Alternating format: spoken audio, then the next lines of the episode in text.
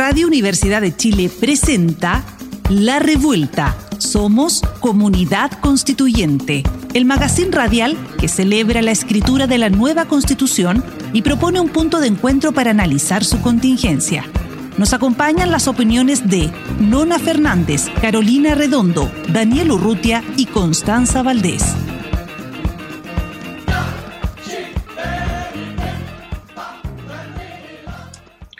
Muy buenas tardes, gente revoltosa. Seguimos en Radio Universidad de Chile, siendo las 5 de la tarde de este viernes frío y ya entregada la propuesta, ah, seguimos apoyando el apruebo para el 4 de septiembre. Estamos con las máximas e históricas Carolina Redondo y Dani Espinosa. ¿Cómo están, chiquillas? Perdón, ¿y con quién estamos nosotras? Porque como que te habíamos olvidado. he vuelto, he vuelto, volví y volví. Hola, Dani. Volví más Lolaine acá estamos, después de, unos, días de descanso. He vuelto, más recargado. Hoy día también tenemos muchas cosas, también tenemos el, la, entrevista de hoy que la Malucha Pinto, la vamos a un ratito más. Así que está muy, muy, muy bien. Oye, eh, Dani, eh, tenemos una... ¿cuál, ¿Cuál era la frase de la semana pasada para ver el premio? De la revuelta como siempre? La frase de la semana pasada es, amar la patria es mucho más que los emblemas, es amar y respetar a las personas que la componen.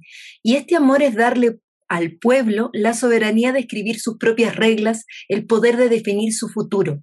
Escribir una constitución democrática que fortalezca la protección de los derechos es un profundo acto de patriotismo. ¿Quién lo, dijo? ¿Quién lo dijo? ¿Quién lo dijo? Gaspar Domínguez. Ah, lo dijo Gaspar Domínguez. ¿Y quién ganó, querido? Sí, pues.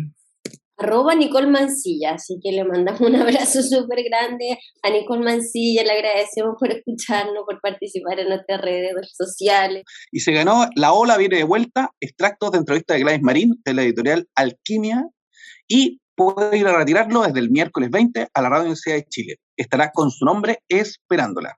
Así que felicitaciones, Nicole, y a, buscar tu libro. Y ahora vamos a la sección tan esperada, el foro debate.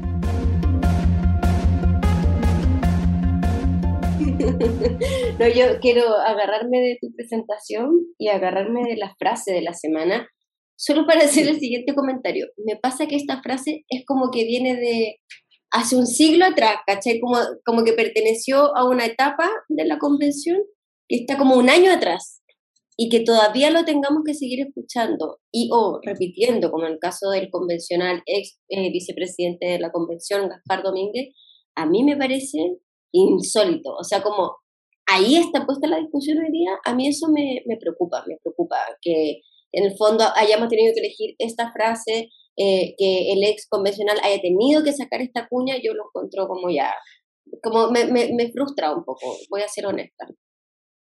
Mm. ¿Sabes qué? Yo, yo creo que es, estamos en ese debate por la estrategia de la gente que no quiere que cambien las cosas. Si eso es desde el inicio. Pero no tenemos que seguir esa estrategia. No, no, no. Estoy diciendo que es la estrategia de ellos. Yo sé, otra pero cosa, yo digo, otra cosa creo que, no tenemos queremos que, cambien las cosas.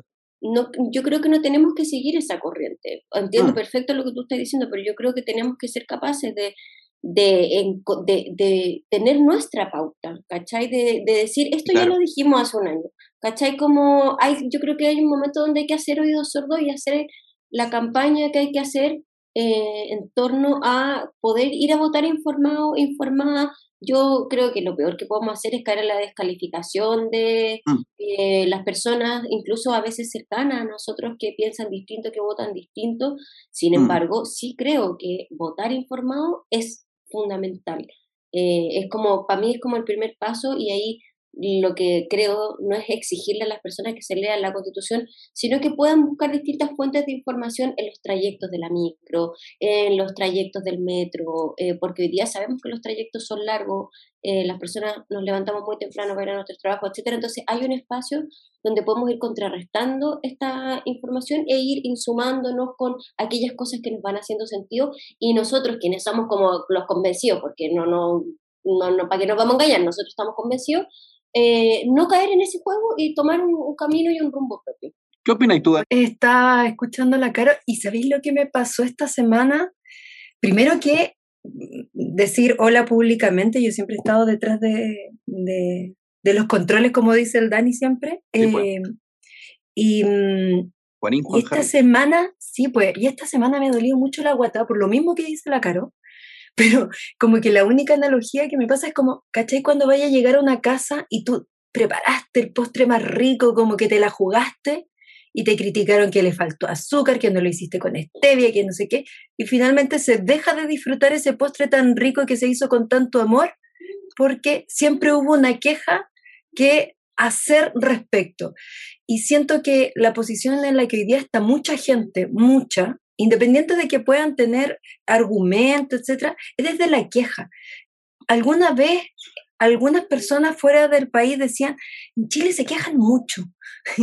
y, esa frase se, ha vuelto eh, súper latente esta semana. La gente se queja. ¿Por qué no disfrutar el proceso que tuvimos donde participativamente más de 150 personas empezaron a generar un documento que por supuesto que puede tener modificaciones al futuro, pero se está echando abajo antes de siquiera empezar a ponerse en ejercicio esos cambios.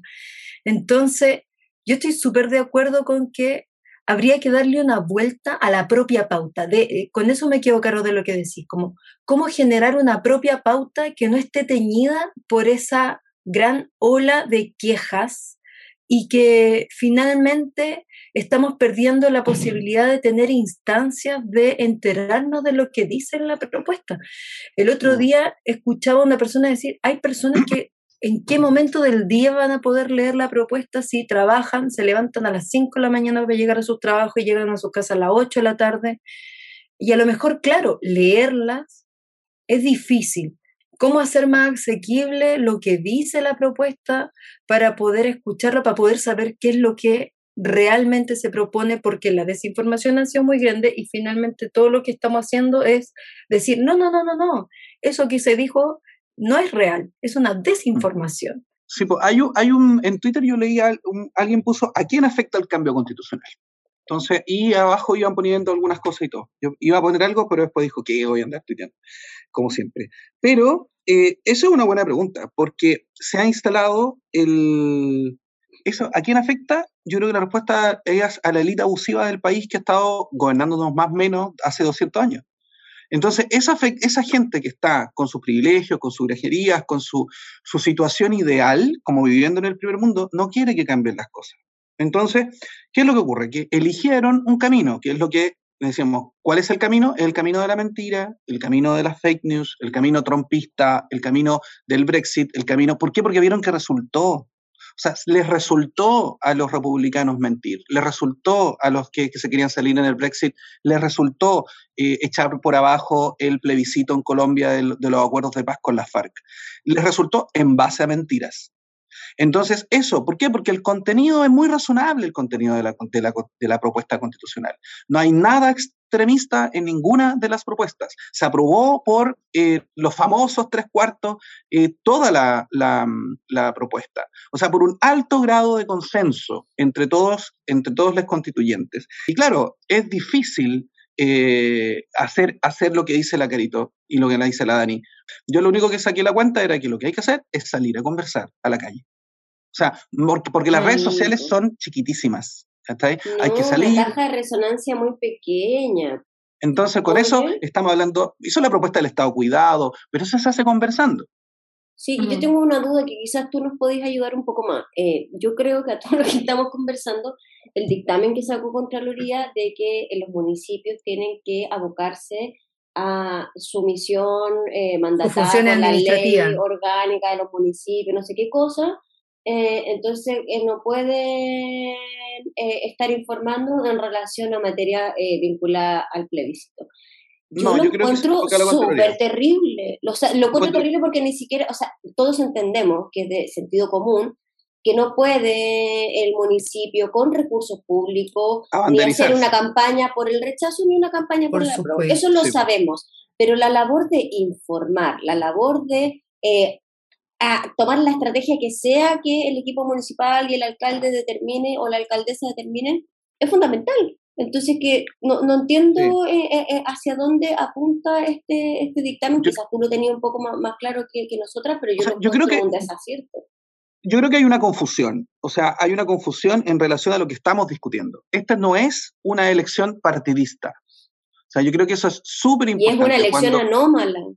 Por supuesto. Entonces, al no ser una elección partidista, donde tenemos un candidato un partido, el otro, etcétera, y donde hay una idea de esta situación, lo que estamos, lo que estamos eh, discutiendo son las bases mismas de nuestra convivencia.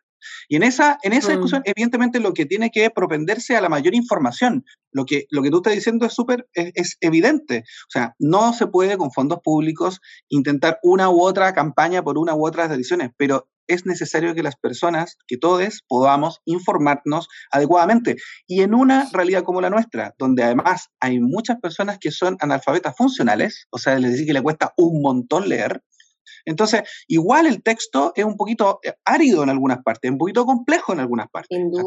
Entonces, es súper importante como sacar infografías, papeles, como hacerlo más cercano a las personas. ¿Y quién va a hacer esa tarea? Sí, además tenemos a todo el establishment, a todo el aparato económico, perdón, pero repartiendo mentiras. O sea, yo no lo he visto, pero se ha dicho en, redes que habría un texto falso dando vueltas en las calles. Sí. ¿Cachai? Pero yo no lo he visto. Pero espérate, esto, pero esto es heavy, lo que tú dijiste, había un texto falso. Alguien ¿Mm? escribió, y yo me hago cargo de que me informé por un tweet, pero alguien escribió. yo también, por eso lo dejo ahí.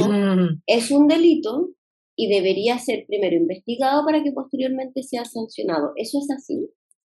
Yo ahí no opino porque capaz que llegue a mi tribunal. Así que no. Ah, ya, venga, gracias, perdón. Ah. Supreme, Supreme. Dele, no, yo no, ustedes pueden opinar.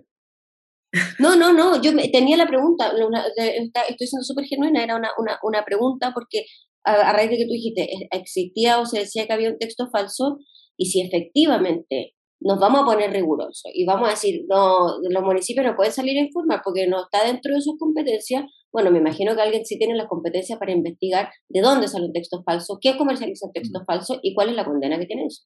Mm. Es que, caché que ahí hay un tema que tiene que ver con los vicios propios de lo administrativo del Estado. Que es que para Contraloría es mucho más fácil ir y apuntar a los alcaldes y decir, a ver, acá en Cerro Navia, aquí en Maipú, etcétera, en Quinta Normal pasan estas cosas, que hacer una investigación de facto ahí en plena calle y empezar a averiguar quiénes son los que están levantando, por ejemplo, los borradores tergiversados, ¿cachai? Yo encuentro súper heavy lo que pasó con las municipalidades yo encuentro mm. que es un tema no menor, un tema que le han dado súper poca bomba en, en, los medios oficiales y, y, que finalmente, como bien dicen ustedes, las redes sociales es una resonancia demasiado pequeña para realmente hacer el escándalo que debería ocurrir porque Contraloría empiece a hacer este tipo de eh, amonestaciones. O sea, que tenga que salir el alcalde de Cerro Navia a decir que están tratando de fomentar la participación ciudadana, que es uno de los objetivos dentro de una municipalidad, que no han mm. ocupado recursos públicos de ningún tipo de campaña para poder promover esa participación ciudadana, eh, a mí me parece súper grave. No, y recordemos que esta elección va a retomar el voto obligatorio. Además. Algo que no deberíamos haber perdido nunca. Y yo de verdad creo que el voto obligatorio, eh, no por la obligatoriedad o como si fuera una cruz, es un deber que tenemos. Ir a votar es un deber que tenemos. Llaman cargas públicas. Entonces, eh, no es menor que hayamos tenido un periodo muy importante, además un periodo políticamente muy relevante, que hoy día nos está llevando a decidir si queremos o no queremos tener este texto, este nuevo texto constitucional, y además se le suma la variable voto obligatorio lo mínimo, lo mínimo que efectivamente los municipios deberían estar a hacer, independiente del sector político, insisto en eso, es entregar información. Sobre todo si, como tú decís, somos mm. eso, eso que no recuerdo el nombre, que leemos y entendemos. Analfabeto funcional. funcional. Pues yo le quería hacer una, una consulta. ¿Cómo vieron el tema de la democracia cristiana? Oye, pero es que el, el Consejo General votó, votó a favor de el apruebo y hubo unas personas que del, del mismo partido que salieron diciendo que rechazaban. ¿Qué les parece eso? Yo no soy una experta en partidos políticos, entonces cualquier cosa que yo diga viene de mi ignorancia y de este es mi analfabetismo político.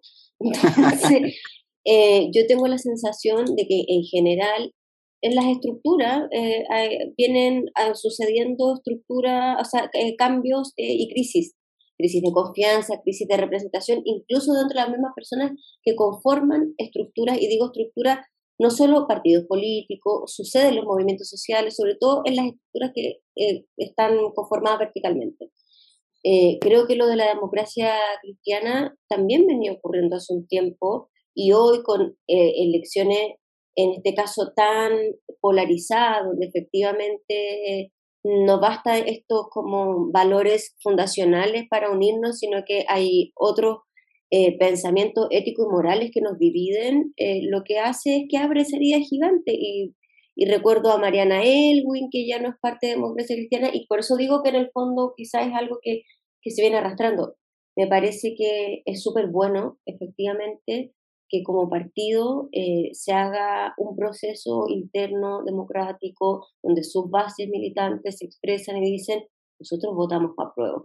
Y hay una fracción que no está de acuerdo, que me parece también absolutamente válido, sin embargo creo que tendrán que definir internamente cómo se resuelve eso, eh, porque el partido tomó una determinación mm. y es aprobar la nueva constitución. Este texto que tenemos frente es una oportunidad de verdad es una oportunidad y tenemos que poder salir a jugar esta carta que tenemos. Esta, la tensión que se produjo a mí me, hace también el, eh, reflexionar acerca de la posición de la democracia cristiana en el mundo en general. O sea, en general, la democracia cristiana es un partido de derecha, en general. Y aquí en, Chile se había producido esta distorsión por la lucha contra la dictadura, ¿no? donde la democracia cristiana se suma a la concertación. Y esto viene, esta tensión, efectivamente, por el, por el modelo de convivencia, eh, da cuenta entonces que esta, este sector de la, de el ala derecha, efectivamente es un sector eh, no, no menor, ¿no? pero no mayoritario dentro de la misma democracia cristiana. A mí lo que me pasa con la democracia cristiana, y voy a hablar como ciudadana, como de lo, que se lee para afuera y lo que a uno como ciudadana le llega de los partidos políticos, es que la gran crisis que tiene la democracia cristiana y que no es actual, lleva mucho tiempo em, dentro de su propia conformación, y digo lleva mucho tiempo la crisis porque las posturas dentro del partido son muy disímiles en muchos puntos, eh, y son pocos y en este momento la crisis pasa porque son pocos puntos los que están convergiendo. Y entonces las pugnas y los debates internamente respecto a ciertos temas son importantes y, salen para afuera y ahí es donde uno se entera. Pero me pasa mm. una cosa más, más de hecho que tiene que ver con que hoy día seguimos pensando o hoy día seguimos escuchando noticias sobre lo importante que es que algún partido político piense en algo en particular cuando el proceso constituyente se forjó justamente para que no estuviera representado solamente por partidos políticos. Mm. Porque los partidos políticos estaban haciendo agua en términos de realmente ser el la única manera de hacerle frente a la representatividad. Mm. Pero siento que mm. la importancia que le dan los medios a ese punto de vista es demasiado alto tal cual como la carta de eh, Frey o la carta de Ricardo Lagos, expresidentes ambos, eh, en un contexto en el que ya está declarado que la, esa representatividad estuvo en crisis y ha estado en crisis desde hace mucho tiempo. Sí. Oye, yo tomando ese, ese puntito y respecto a eso, en, en, relación a lo que pasó en la semana por las fake, ¿sí? tomarnos un, un, par de minutos para revisar, eh, yo creo que la misma, la, la, señora senadora Rincón que tuvo ahí algunos temas, algunos, ha hecho unos tweets bastante desafortunados en relación a cuestiones que no son, eh, no son reales respecto al texto, por una parte, y ha sido desmentida en, en redes. está esto de la, del caso de la periodista Mónica Pérez, ¿no? Dijo que, que dijo en, en, televisión en el canal 13 que todos nos íbamos a tener que inscribir en el sistema único de salud, ¿no? Como, como obviando que el texto dice que hay prestadores privados y públicos. Y ahí hay, algo interesante porque hubo muchas denuncias al CNTV. Entonces vamos a, ver, a ver qué pasa con las denuncias del CNTV en contra de, una periodista que dice en cámara una cuestión que no es, es no es eh, aquello lo que dice el texto, ¿no? Entonces podría ser como una especie de fake, entre comillas, o a lo mejor un error de la periodista, pero lo dijo con mucha convicción. Y ahí yo quiero señalar también, y que lo comentemos brevemente, el, tema de la plataforma telar. No sé si la, la ubican. Sí, Sí, pero te, me metiste todo en el mismo saco. Pero en relación a las mentiras. No, pues, no, pero mira, creo que en relación a la denuncia del CNTV, yo puede ser también que esté pecando ignorante, pero la responsabilidad siempre va a recaer en el empleador, quiero decir, el canal. Eh, y hemos visto, no ejemplos solo ahora en relación a la, a la convención, sino que no sé, recuerdo en algún canal que pasaron imágenes de una marcha que estaba ocurriendo en la Plaza del Paraíso y una persona dijo como miraba para abajo, miraba para arriba la tele, mostraba cómo estaba él ahí mismo en esa plaza y decía, no está pasando esto. Eh, eh, no es nuevo, a eso, a eso voy. Y yo, ¿qué pienso de las fake? Que lo mismo que dije al principio, creo que ni siquiera deberíamos estar hablando de eso. Ah, como así mm. de simple, ¿cachai? No, no, me, no, no, ya no me da más energía y creo que nadie más debería salir a desmentir nada, sino que por el contrario, ¿qué le preocupa? ¿Me preocupa esto? Perfecto. ¿Dónde está? Leámoslo. ¿Qué entendemos? ¿Cómo lo conversamos? Ah, perfecto. Porque las personas hoy día tienen preocupaciones que son reales y legítimas. No, no podemos desconocer eh, que hay un clima mundial que es complejo. Venimos saliendo de una mm. pandemia. Nosotros traemos el estallido también atrás, mm. que sin duda que nos eh, tiene que haber afectado a todos y todas de manera muy distinta, pero, pero es una marca. venimos de, de, distintos hitos eh, muy, muy diversos que generan incertidumbre y hay personas que tienen eh, temores. Entonces yo mm. creo que la forma que uno tiene para poder calmar la preocupación, que es aquello que está antes de ocuparme de algo, analizándola, es desmenuzándola, es mirándola, es conversando, eh, es llegando a acuerdos y a entendimiento. Entonces yo aquí lo digo y no lo vuelvo a repetir, yo de las fake news no voy a hablar. Oye, pero de lo que pues sí podemos hablar, a propósito de lo que tú decís, es que plataformatelar.cl es una muy buena plataforma para empezar a hacer eh, comparativos entre la constitución vigente, que es la constitución del 80, y la propuesta de esta nueva constitución. Está bien interesante la manera en cómo presentan esas comparaciones, entonces a quien pueda y que esté escuchando y que lo pueda revisar, plataformatelar.cl, eh, está bien interesante para que le echen una miradita Sí, y además eh, tiene, creo que es importante saber de que, que está, eh, es una plataforma de académicos que está además eh, en, en, alianza con el PNUD. Entonces creo que es importante que hay una, ahí hay una, hay una carga académica importante y como es, es una plataforma muy seria. Entonces creo que eso también hace, hace bien para el debate. Esta semana les queremos también conversar acerca, acerca de los aspectos del el capítulo de derechos culturales. Yo creo que es súper importante y ahí eh, los invito a que podamos revisar las, normas propuestas.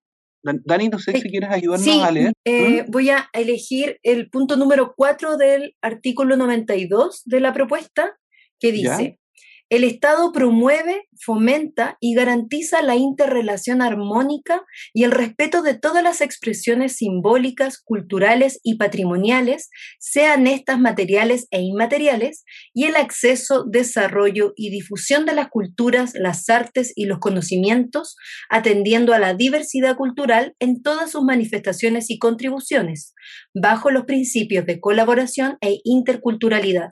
Sí, a mí uno, eh, hay un artículo que me, me gusta mucho porque recuerdo perfecto cuando lo conversamos y lo conversamos a raíz de las iniciativas populares de norma y, y, yo destaqué la iniciativa popular de norma que era el derecho al ocio.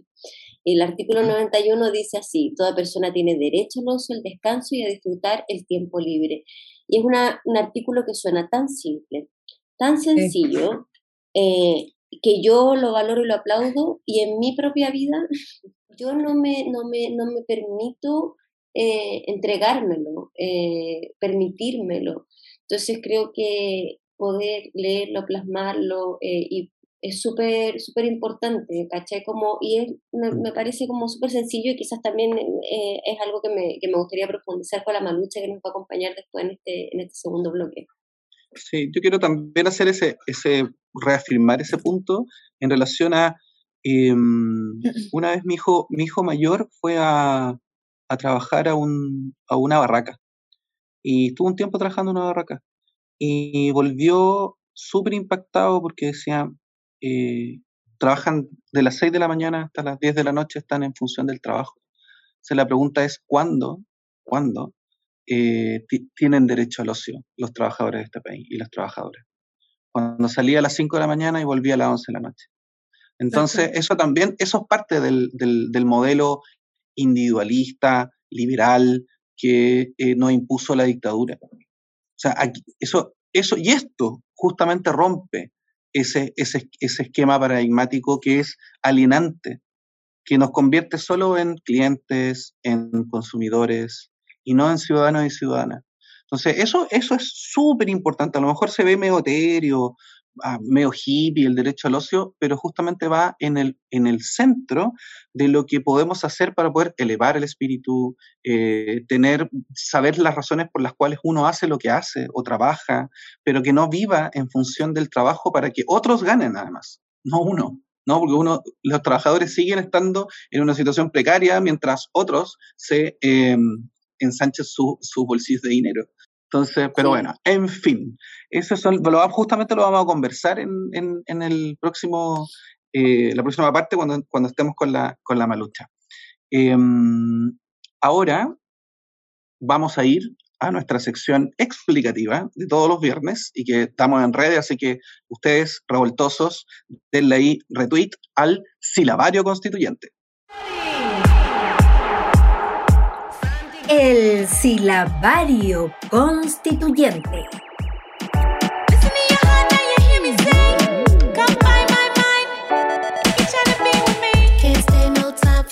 Silabario del día de hoy es derechos culturales. Los derechos culturales protegen los derechos de todas las personas individualmente y en comunidad con otras, así como de grupos de personas para desarrollar y expresar su humanidad, su visión del mundo y el significado que dan a su existencia y su desarrollo mediante, entre otras cosas, valores, creencias, convicciones, idiomas, conocimientos y artes, instituciones y formas de vida, protegen también el acceso al patrimonio cultural y a los recursos que permiten que esos procesos de identificación y desarrollo tengan lugar.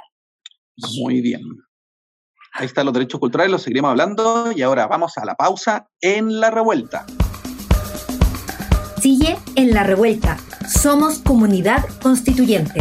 Radio Universidad de Chile 102.5 FM.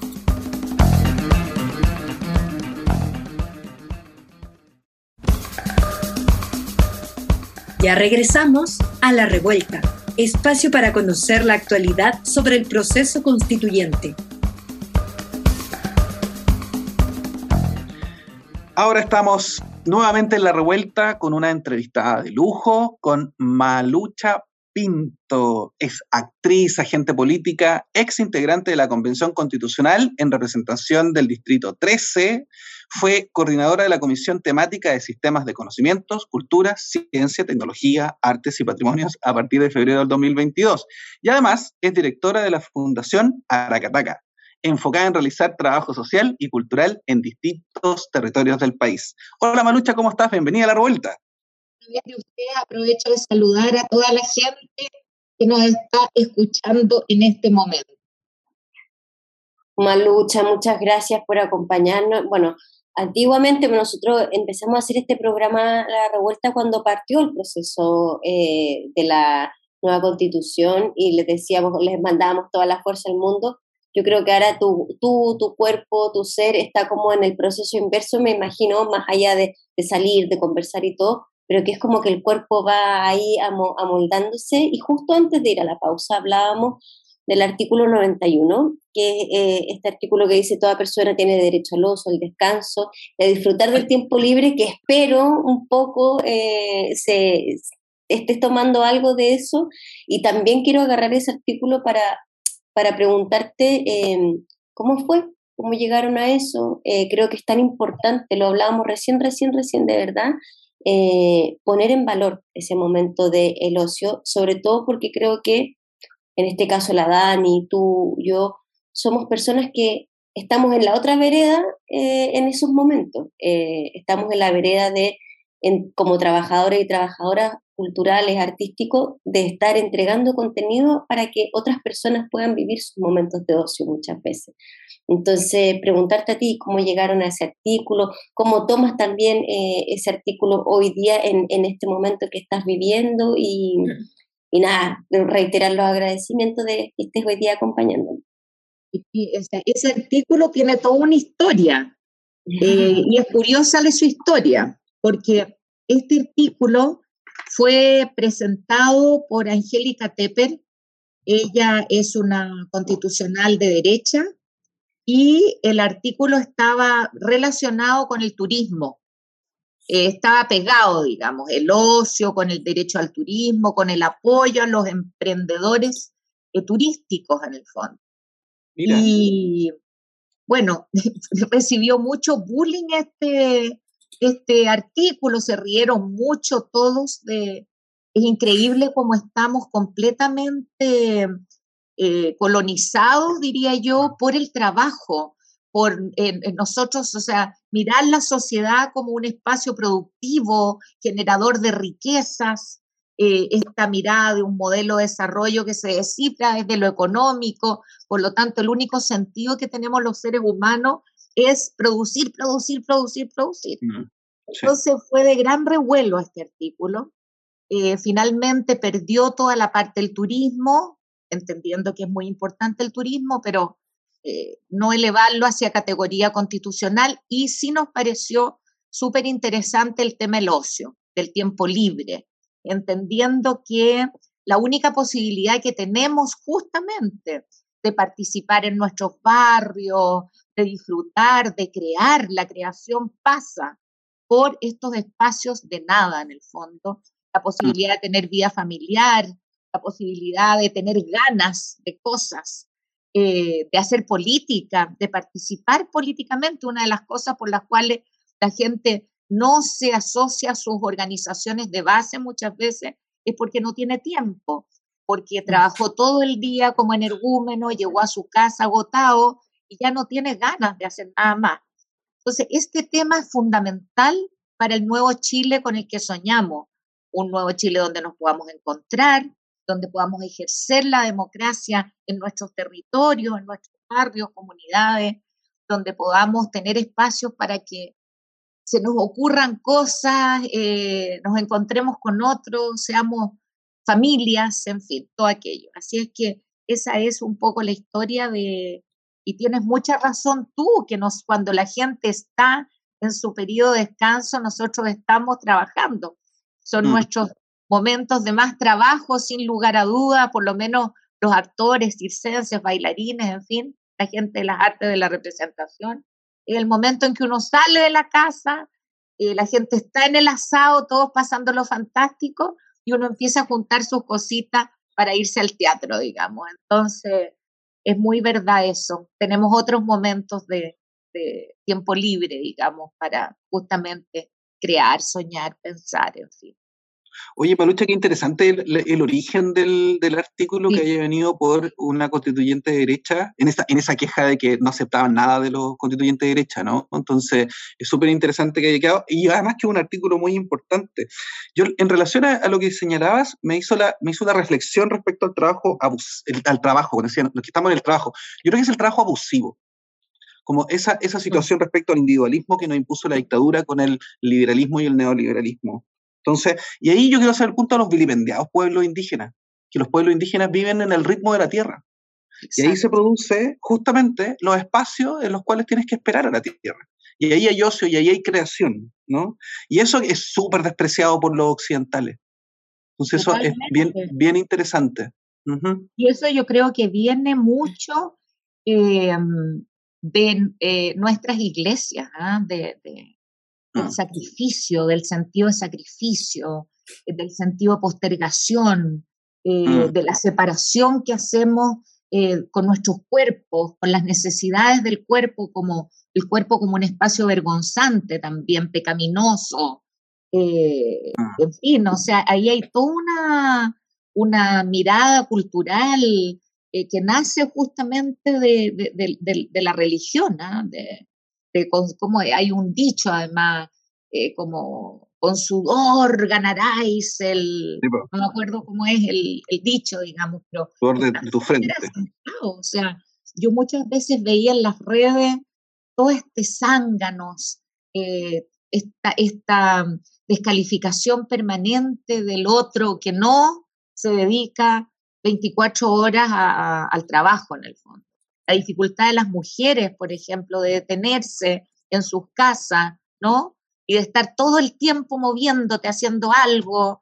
Eh, eh, y efectivamente el mundo indígena tiene un ritmo, incluso cuando trabaja, es otra manera de estar en la tierra tan distinta a la nuestra, a la occidental en el fondo. Mm.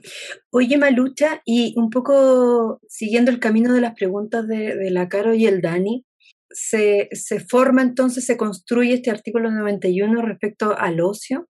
Consecutivamente tiene que aparecer esta idea de generar un artículo que desarrolle esta idea de diversidad cultural. Y esta idea de diversidad cultural está enganchada con desarrollo de culturas. ¿Qué tan difícil fue conversar sobre culturas y la idea de que debe existir una interseccionalidad entre los territorios, las comunidades y lo que cada idiosincrasia local va viviendo. Bueno, la historia de la comisión es una historia complejísima. Eh, la verdad es que con Nacho, y, y digo con Nacho porque fuimos los dos realmente que empujamos esta comisión, o sea, costó mucho que los constituyentes de todos los sectores comprendieran la dimensión de la cultura y cómo esta dimensión de la cultura, un país que se descifra desde su cultura, eh, estuviera en categoría constitucional. Un poco todos los constituyentes lo veían como los actores que quieren llevar sus obras de teatro eh, a, a, los lugares, a los barrios, o sea, una cosa muy pequeña. Entender lo que es la cultura finalmente como todo finalmente, de cómo nos vinculamos, de cómo hacemos política. Eh, nosotros les hablábamos, les decíamos, pero dense cuenta, una política de vivienda tiene que tener pertinencia cultural. ¿Cómo vamos a hacer una política de vivienda general? O sea, que tiene que ver la vivienda en Aysén, que en Arica, que en Curicó, o sea, eh, y les costó mucho verlo, entenderlo. De hecho, fue excelente que la Cristina Dorador también iba por su, ella estaba fuertemente intentando instalar el tema de las ciencias, eh, de los sistemas de conocimiento, y ahí hicimos sinergia los dos, las tres, digamos, y logramos sacar esta comisión que siempre fue mirada, eh, eran temas de futuro, les costó aprobar nuestros, nuestras normas, hubo muchas veces que todas nuestras normas eh, se perdieron, menos una en que yo por lo menos que soy merengue total terminaba llorando a mares, descompensada en realidad, con una sensación de injusticia tremenda. Entonces, fue todo un tema instalar esto y lograr tener una constitución que en el artículo 1 habla de interculturalidad y reconoce nuestra diversidad y reconoce la necesidad de dialogar entre diversidades, fue un tremendo eh, éxito, una evangelización uno a uno, y en realidad toda la constitución está cruzada por la cultura, el Estado regional, los locales, los propios artículos de derechos culturales, la presencia de los derechos a la comunicación, los derechos digitales, los patrimonios, eh, en fin, o sea, la bioética, todo lo, lo de sistema de conocimiento, fue una lucha cuerpo a cuerpo, hombre a hombre, mujer a mujer, mano a mano, y, fue muy difícil en realidad. Así que yo estoy muy contenta, o sea, siento que fue un tremendo logro eh, este país que se descifra desde sus culturas y desde sus conocimientos. Creo que es fundamental. Sí, a, mí siempre me parece que es tan raro que como que las culturas se miren como algo tan ajeno, tan casi incluso como de, segunda categoría, eh, y cultura es todo, que es lo que decías tú recién, eh, mm. No solo eh, eh, las culturas atraviesan nuestra vida de manera diaria, cotidiana, trazan nuestros caminos diariamente, nuestras decisiones, Eh, no es cultura, eh, no es quienes nos dedicamos a realizar algún tipo de manifestación artística. Esa es una parte, y podríamos, hoy día las versiones más contemporáneas definen cultura eh, en, distintos ámbitos, en distintos aspectos. Pero yo te escuchaba decir algo recién que me llamó mucho la atención, que tú decís, yo soy bien merengue, me deshacía llorando a veces. Y ahí mi, mi, pregunta iba un poco más hacia allá, como, ¿qué, qué de este sistema político, porque efectivamente estuviste eh, inmersa eh, en, como en un sistema que no es el habitual para, para nosotras, eh, como a veces uno dice por otro país la marina, etcétera, ¿qué es lo que más te complejizó este trabajo que también aplaudimos y celebramos que hayan llevado a cabo, que hayan empujado y, que, y que hoy día a mí se me aprieta la guata, no queda nada para ir a aprobar, porque yo digo, ya no, no, no, no, queda nada, no para ir a votar, no queda nada para que ir a aprobar, si eso es lo que tenemos que hacer. Entonces, ¿qué es lo que más te, te, te, dificultó o te complejizó este camino o qué es lo que más efectivamente te, te marcó o te trazó? Lo que más me dificultó y me trazó tiene que ver también eh, con el miedo que hay hoy día. Eh, la yo creo que nosotros, eh, los artistas y la gente que desarrolla el espacio cultural, estamos eh, muy acostumbrados a ser flexibles, a, salir de nuestras zonas de confort. De eso se trata, romper barreras, asomarnos a mundos que no conocemos, indagar en esos mundos, atrevernos a ese otro distinto, porque si no, no existe el arte. O sea, justamente el arte pasa por cruzarnos los distintos y desde ahí emergen obras, eh, sobre un país, miradas sobre un tema. Entonces, eh, incluso dentro de la convención, la fuerza de la costumbre fue súper fuerte y había una manera de hacer política, una manera de tomar acuerdos, una manera de dialogar que ya estaba trazada en el tiempo. Y eso dificultó para mí muchas veces el trabajo, justamente, porque daba mucho miedo salir de esos modos. Yo siempre me imaginé metodologías completamente distintas, que nos íbamos a sentar de maneras distintas, que nos íbamos a sentar en círculo, que nos íbamos a poder mirar, que, íbamos a poder dialogar de, con cuerpos, con sentirse, eh, la manera de cómo nos sentábamos era jerárquica, no nos veíamos, no nos tocábamos. Para mí eso dificultó mucho las cosas. Eh, yo pensé siempre que íbamos a tener metodologías distintas de conversar, lo que nunca ocurrió. No pudo ocurrir porque estaba esta fuerza de la costumbre, esta manera. Todo lo otro era considerado locura, ay, eh, no sé, era, daba susto en el fondo, moverse de tu lugar. Eh, y eso fue muy interesante en la convención también, la obligatoriedad que tuvimos de movernos todo lo que pudimos de nuestros, eh, de nuestros mundos, de nuestros contextos, de nuestras vivencias, no solo de nuestras posturas políticas. ¿ah?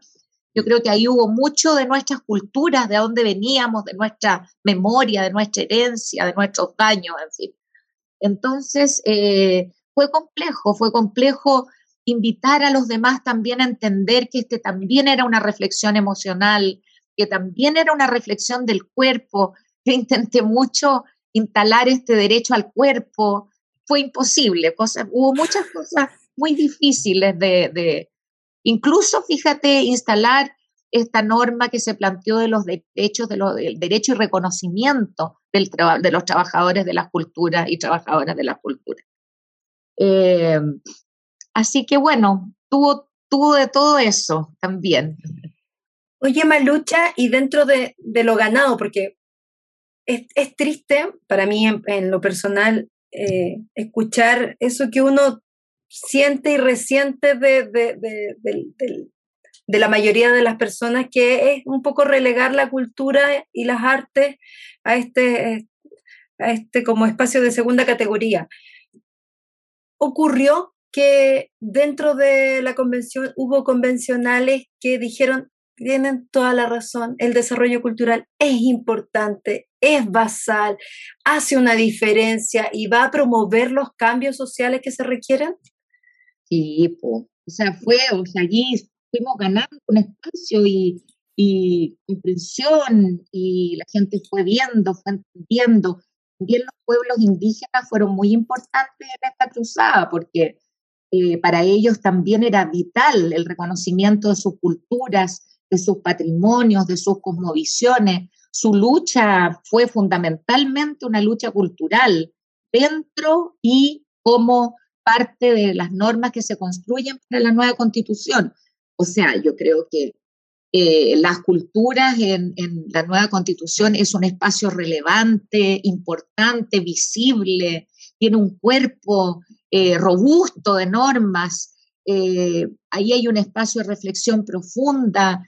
Primero, el reconocimiento de que somos distintos, el derecho a ser distinto en este país, que es, ah, tiene una monocultura es bellísimo, son mm. grandes éxitos y que van a abrir muchas puertas de respeto, de dignidad para comunidades, para territorios, para las personas. Eh, toda esta, esta como no diferencia, pero complementariedad que se produjo entre eh, el acceso a las culturas y la democracia cultural, entendiéndola mm. así, fue muy importante por otro lado, también el reconocimiento de distintos sistemas de conocimiento, la justicia epistémica, entender que frente a los tremendos desafíos, en este momento, desafíos de sobrevivencia que tenemos como humanidad, tenemos que sentarnos a la mesa de manera igualitaria, los, los conocimientos ancestrales, los populares, los académicos, eh, dentro de los académicos, los artísticos, las ciencias sociales, la ciencia propiamente tal, en fin, eso es un mundo que abre la posibilidad a seguir vivos. Yo creo que no hay nadie que conecte un instante con su ser y diga estoy feliz, estoy bien, estoy a mis anchas, estoy viviendo feliz. Eh, y eso es una razón. O sea, aquí hay un estado de cosas que nos queda, nos aprieta, nos angustia, eh, y eso, ese estado de cosas, se ha generado a partir de un sistema y de una constitución que se llama Constitución del 80, ponle Constitución del 2005, ponle el nombre que quieras. Pero eso es lo que ha ocurrido hasta ahora. Este es el camino que hemos recorrido y hasta aquí hemos llegado. Nos gusta, no nos gusta, nos hace bien, no nos hace bien, y a partir de eso, entonces, digamos, bueno, abrámonos a otra manera de hacer las cosas, démonos la oportunidad de vivir de otra manera, una manera en que estemos todos y todas incluidas, una manera que sea respetuosa, que hable de dignidad, porque la gente cuando salió en octubre habló siempre hasta que la dignidad se haga costumbre. Bueno, vivir sintiéndonos dignos es algo muy importante. Eh, pensar en nuestras nietas, en nuestros nietos, en nuestras hijas, hijos, qué país le queremos dejar. ¿Queremos dejarles este país o darles la posibilidad de vivir en un país distinto?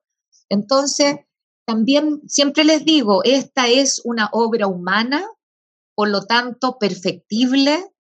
Eh, es una obra, eh, una, una constitución que propone un camino flexible una constitución que va a ir transformándose con un país que se transforma vertiginosamente, un país que nos invita a ser una ciudadanía participativa de verdad, nos dota de herramientas de participación directa que no teníamos.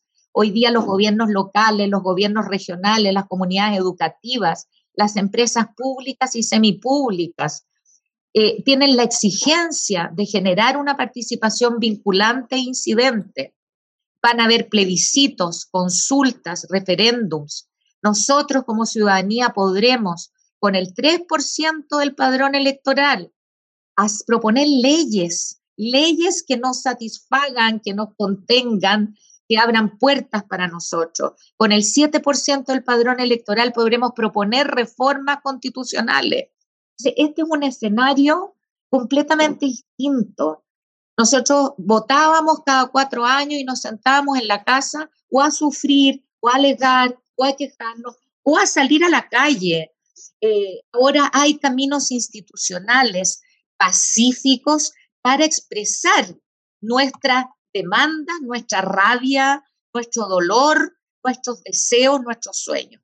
Y eso es razones de más para aprobar esta nueva constitución. Malucha, en tres palabras, ¿por qué aprobamos?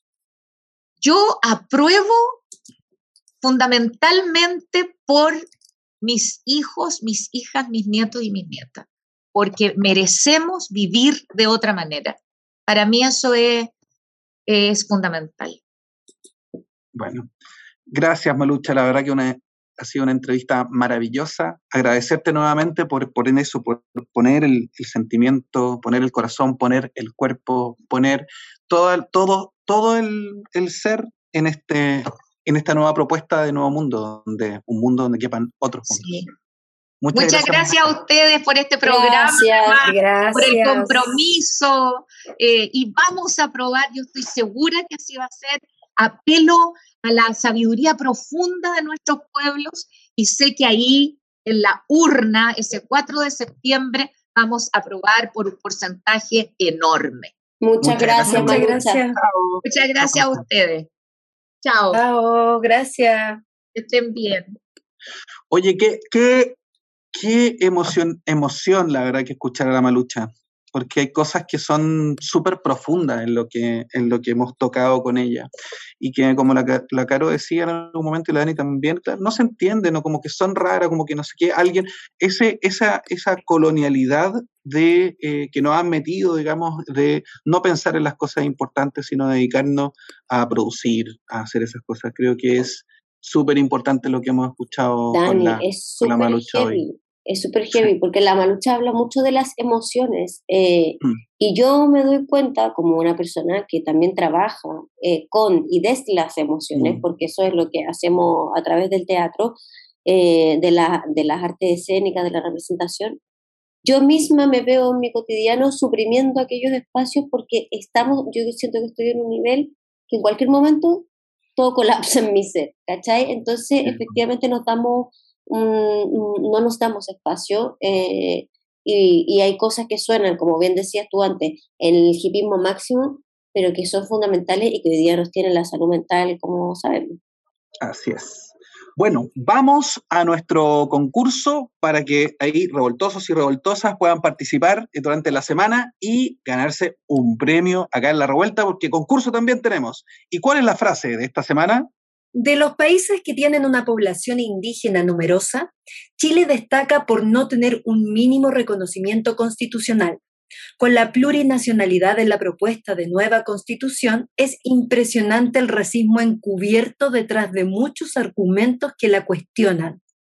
¿Quién dijo esta frase? Búsquela, búsquela, búsquela en redes sociales y participen en nuestras redes sociales para que se gane el siguiente premio, querido.